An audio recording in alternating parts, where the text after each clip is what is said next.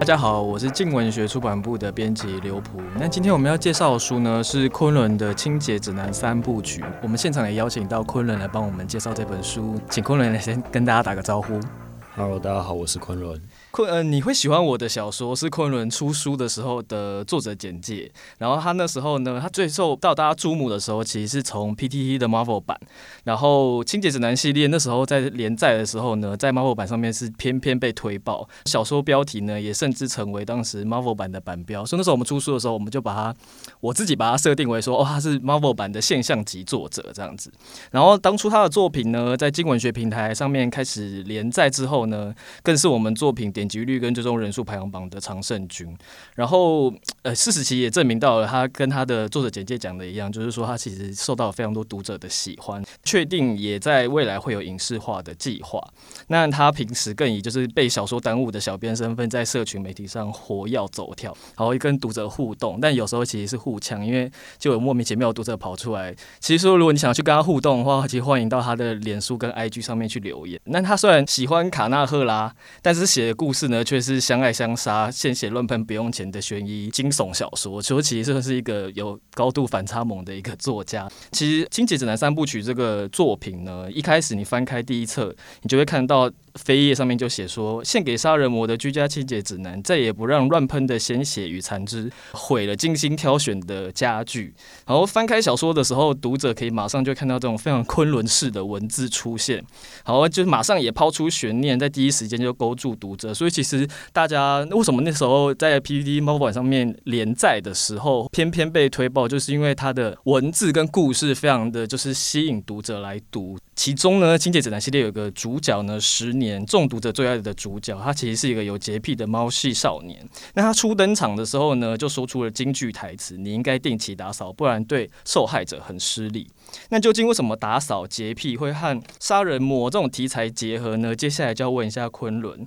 和作者本人一样这样子高度反差的设定到底是怎么来的？其实我觉得，就是洁癖啊，打扫跟杀人魔之间其实是没有冲突的。他们乍看之下是好像有点对立的感觉，但其实就是因为有弄脏，所以才需要去打扫。这样，比如说像杀人魔嘛，不是我把现场搞得很脏乱嘛，所以我就很纳闷，说为什么都没有好好清扫干净这样，所以就有一个清扫的概念出现了。所以那时候曾经有听你说过，就是说其实是这个灵感是在等捷运的时候，突然一个忽然的困惑，说：哎，杀人魔难道不会觉得现场很脏吗？是真的在等捷运的时候突然有这个困惑吗？那又怎么从这个困惑又发展出来现在的故事架构？那就说到这个的话，其实我印象很深刻。我记得那是在一个情人节的早上，那我在那个人潮爆炸拥挤的文湖线上，就人挤人之间突然有一个困惑，就因为大家有看过那种惊悚电影嘛，杀人魔不是会把现场搞血淋淋啊，然后很脏乱之类的。那然后很少看到说杀人魔会去主动清洁现场什么的，他们就是大概草草了事。我会觉得说这样。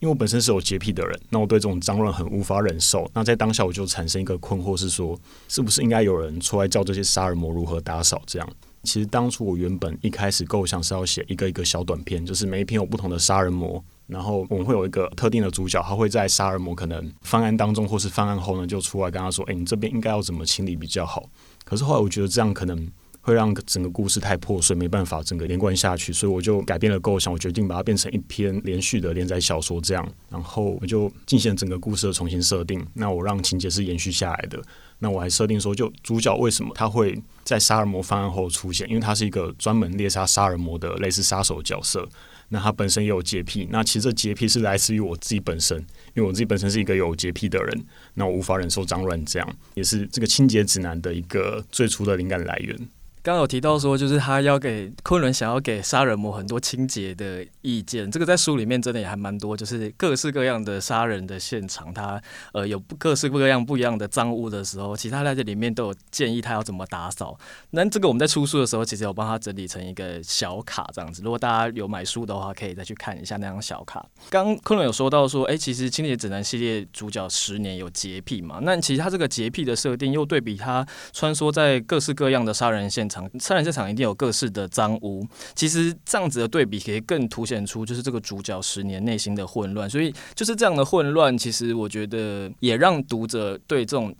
就是因为这种迷人的设定，其实是让很多读者为什么特别喜爱十年，我觉得这是一个原因。那我想问一下昆仑说，其实，在角色塑造上、形塑上，你有下了什么功夫吗？那其实又最喜欢自己笔下哪一个角色？其实我在构思角色的时候，会先看说他在故事里面他的动机是什么，他要完成什么样的目的，他要从哪边来到哪边去，这样，然后再会确定他的有哪些人格特质，然后再放一些各种，比如说他的喜好，各种小细节进去，然后从种种细节去堆叠出一个完整的人物，这样。比如说我们的十年，他作为一个清洁指南这系列主角，他就是首先就是有洁癖。就让他更名正言顺，可以去教导这些杀人魔说你要怎么样清洁现场，因为他就是清洁的行家这样。那同时还会带到说他的洁癖是怎么来的，其实，在故事里面有交代，这是影响他非常一个深远的，算是一个童年阴影。然后再基于部分一些作者的恶意，所以他其实是一个背负着很惨痛过去的一个角色。这样，就是我本身有一个坏习惯哦，我也不知道说坏习惯好不好，就是我很喜欢让角色受苦，因为角色受苦的话，读者看就会很难受，那我就会很开心。就是虐角色在虐读者，其实是算是我一个写作的动力来源之一啊。这样，但我觉得读者好像都被虐的还蛮开心的，大家其实都觉得很期待。对，我很期待看到说哦，就很胃痛，可是还是忍不住一直看下去。然后他们还会说，就追连载时候看他们留言说哦，胃药拿好了，或是一直喊说我的胃药在哪，我需要吃胃药。然后都是让我看了觉得非常开心，也很欣慰的一个回馈。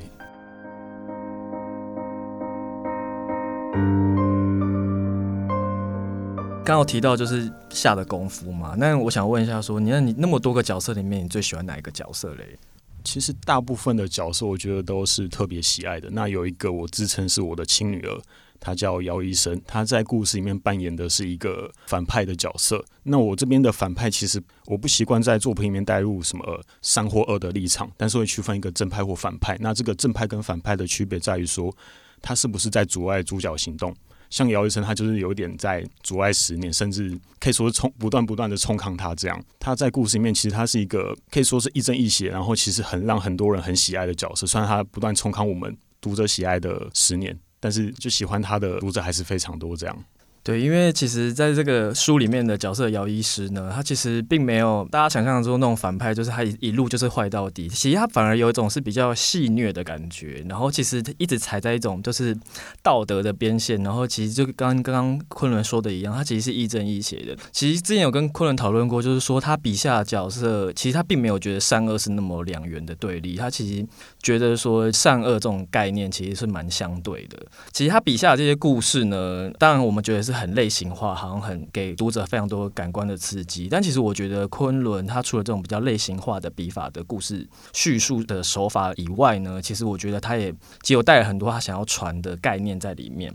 其实他蛮多作品，我觉得都蛮有跟社会议题的对话。比如说像二部曲里面的《霸凌日记》里面呢，其实就有提到校园霸凌的问题。那我们明年预计要出书的新作品呢，其实里面有讲到宗教敛财啊，或是他之前的作品其实有讲到就是财团的不当开发。因为其实文学创作都是处理自身或者是自己所处外在环境的问题。我想问一下，那你更倾向的就是处理外在问题吗？就是一些跟社会的对话这部分。就其实我觉得这部分有一点来自于我的自私啊，因为在成为一个写作者之前，我先是一个愤青，作为一个愤青，所以会有很多看不顺眼的事情。可是因为现实的问题很多我们无法马上解决，甚至是无法解决，所以我就借由写作来表达我的不满，甚至在我的。作品里面来抒发我，然后甚至得到我想要的结果。比如说像土村日好，他是在写那个亚尼矿场然后不断炸山事件。那我最后写的结局是那些被冲康的村民，就有人就受不了，就抓着那个矿场老板，就董事长直接一起自焚，这样作为一个最后的收尾。那其实就表达我对这整件事情的不满，因为有时候就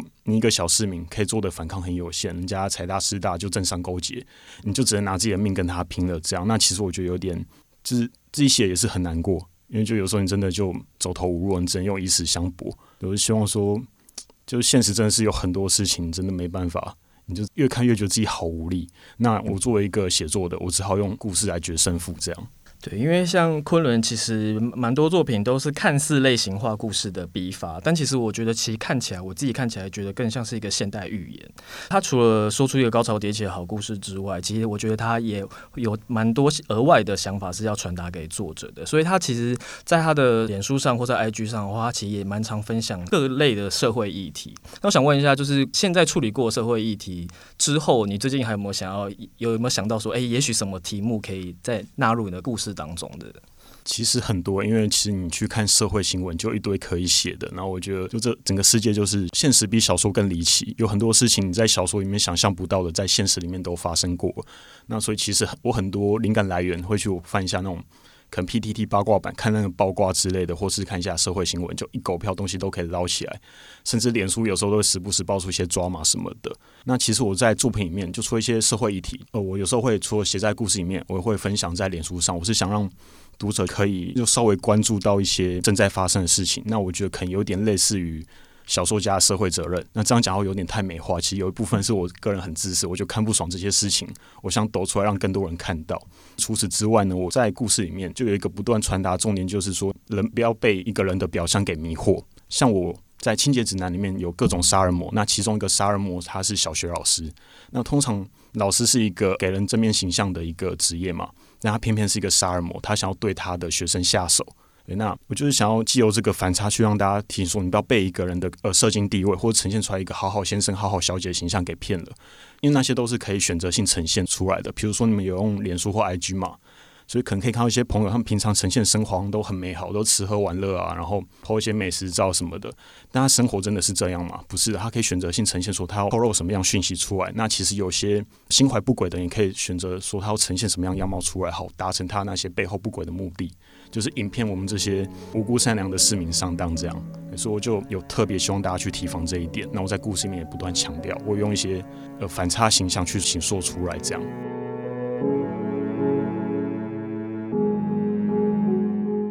昆仑的故事，其实常常会发现他在结构上其实都会做一个翻转，所以其实，在他会故意，也不能说是，可能说是作者的恶意吧，就会让你故意误导你往某一个方面想。可是最后，在最后故事的高潮的时候翻转的话，你也会觉得其实特别过瘾。我也觉得其实这是昆仑在故事的情节设计上面的其实一个蛮好的巧思。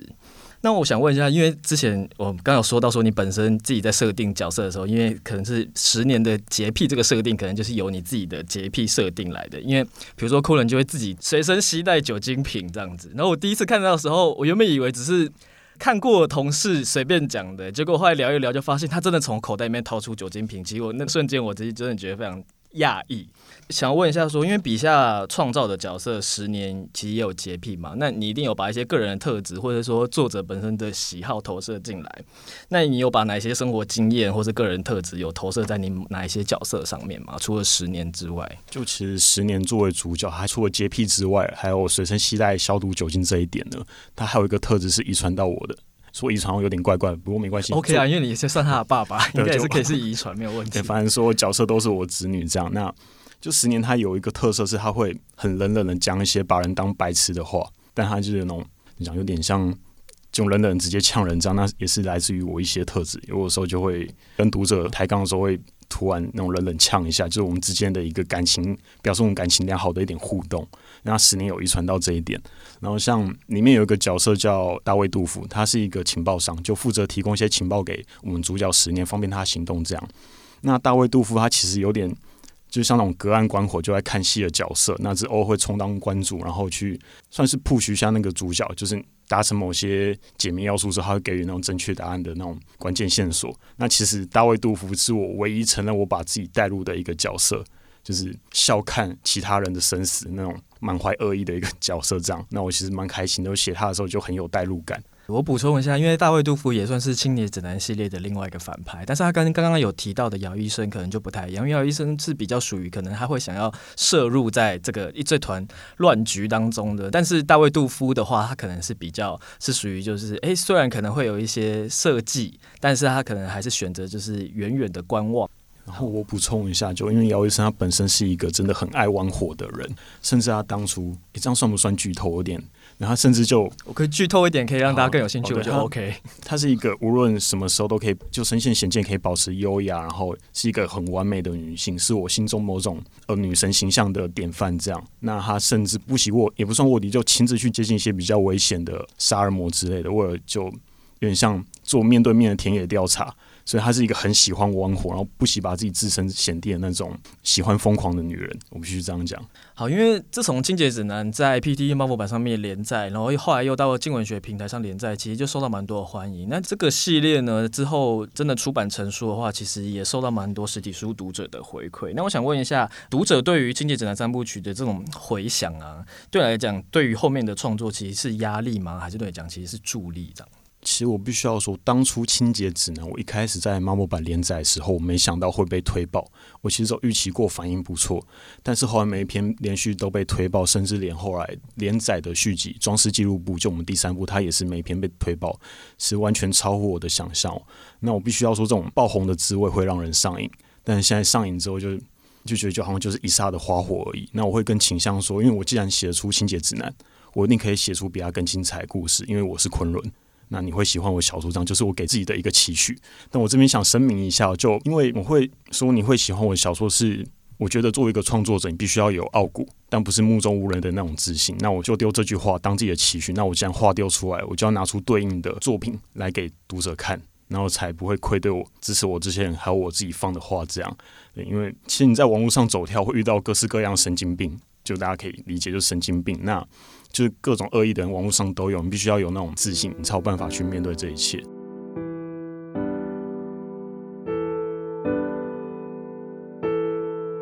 对，因为昆仑提到说你会喜欢我的小说这一点，因为其实，在跟他的相处过程当中，我可以理解到说，其实他是非常想拿出他好的作品的一面给读者看的。那他其实是有，因为他有这样的对自己有这样的期许，说他有这样的自信。可是他个人在创作的时候，我觉得他还是很就是谦虚，他其实还是一个谦谦君子这样子。所以我觉得他还是对，比如说如果就编辑台这边如果给什么意见的话，他还是很乐于接受。之前呃有讨论到，就是一直有讲到这个很备受读者喜爱的这个角色十年。那因为其实他因为很备受读者喜爱，所以之前有有一些段落比较少写到他的时候，读者可能还会一直敲碗说十年呢，十年呢。那我想问一下，如果像这种那么创造出一个那么备受喜爱的角色十年，对来讲，你会觉得是比较像望子成龙呢，还是希望可以摆脱这个包袱？我觉得是后者多一点啦，就是后面也写出很多很精彩，然后也备受读者喜爱的角色，但是大家还是都把焦点聚集在十年上面，我觉得有点可惜。因为我其实端出各种不同类型的主角，像第一部《十年》是一个有洁癖的猫系少年，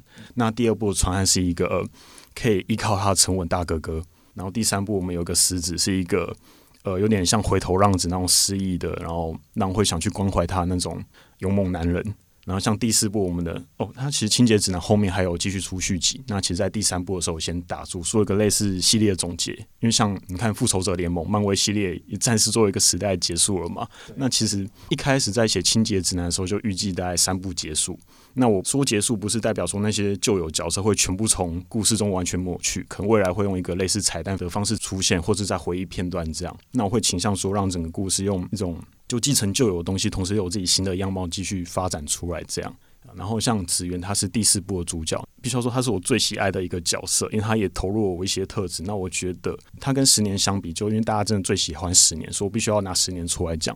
十年是一个那种不管怎么样都很，他算是就是他杀人魔，可他都会保持很干净啊，就算沾些什么，他都是有一种类似猫那样就很优雅灵活的感觉。可是紫源就是那种完全在烂泥巴里面打滚。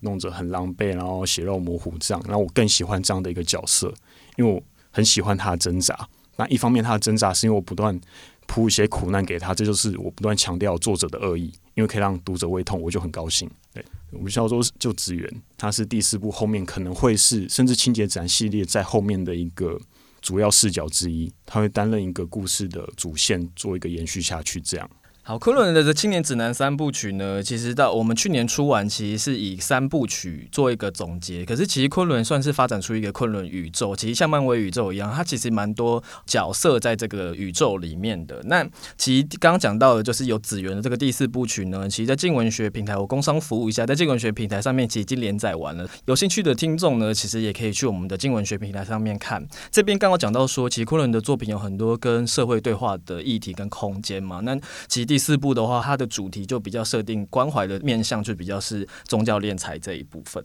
那清洁指南呢，已经这个系列已经要确定要影视化。那我想问一下昆仑说，诶、要，未来有影视化的计划的话，那你最期待哪一部分？那又最害怕怎样的状况发生？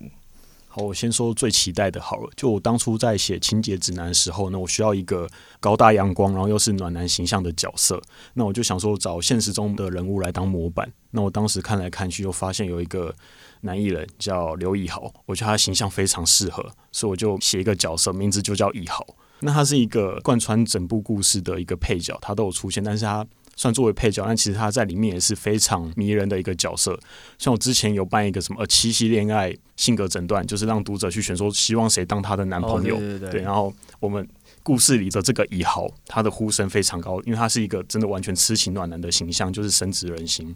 然后，那我觉得现实中以豪也非常棒，因为他就是以他当模板来写，所以我非常希望说，假如真的影视化，希望可以让那个以豪来演这个以豪。之前昆仑有帮以豪下一个 tag 叫做“痴情男子汉”，因为他就是虽然在面对他喜爱的女性姚医生的时候是就是百般温柔，可是为了要帮姚医师复仇的时候，就是整个硬起来，整个也是杀人不眨眼。所以我觉得这样子高反差的角色，我觉得昆仑就很喜欢安排这种高反差的，不管是剧情的设定或是角色的设定。之所以会让让那么多读者呼声那么高，就是因为这样子的反差让大家很喜欢。那因为影视化，其实我觉得 作者其实一般都会蛮怕自己的作品改出来会跟自己的东西相差很远，所以关于影视化这方面的话，你最害怕是怎样的状况呢？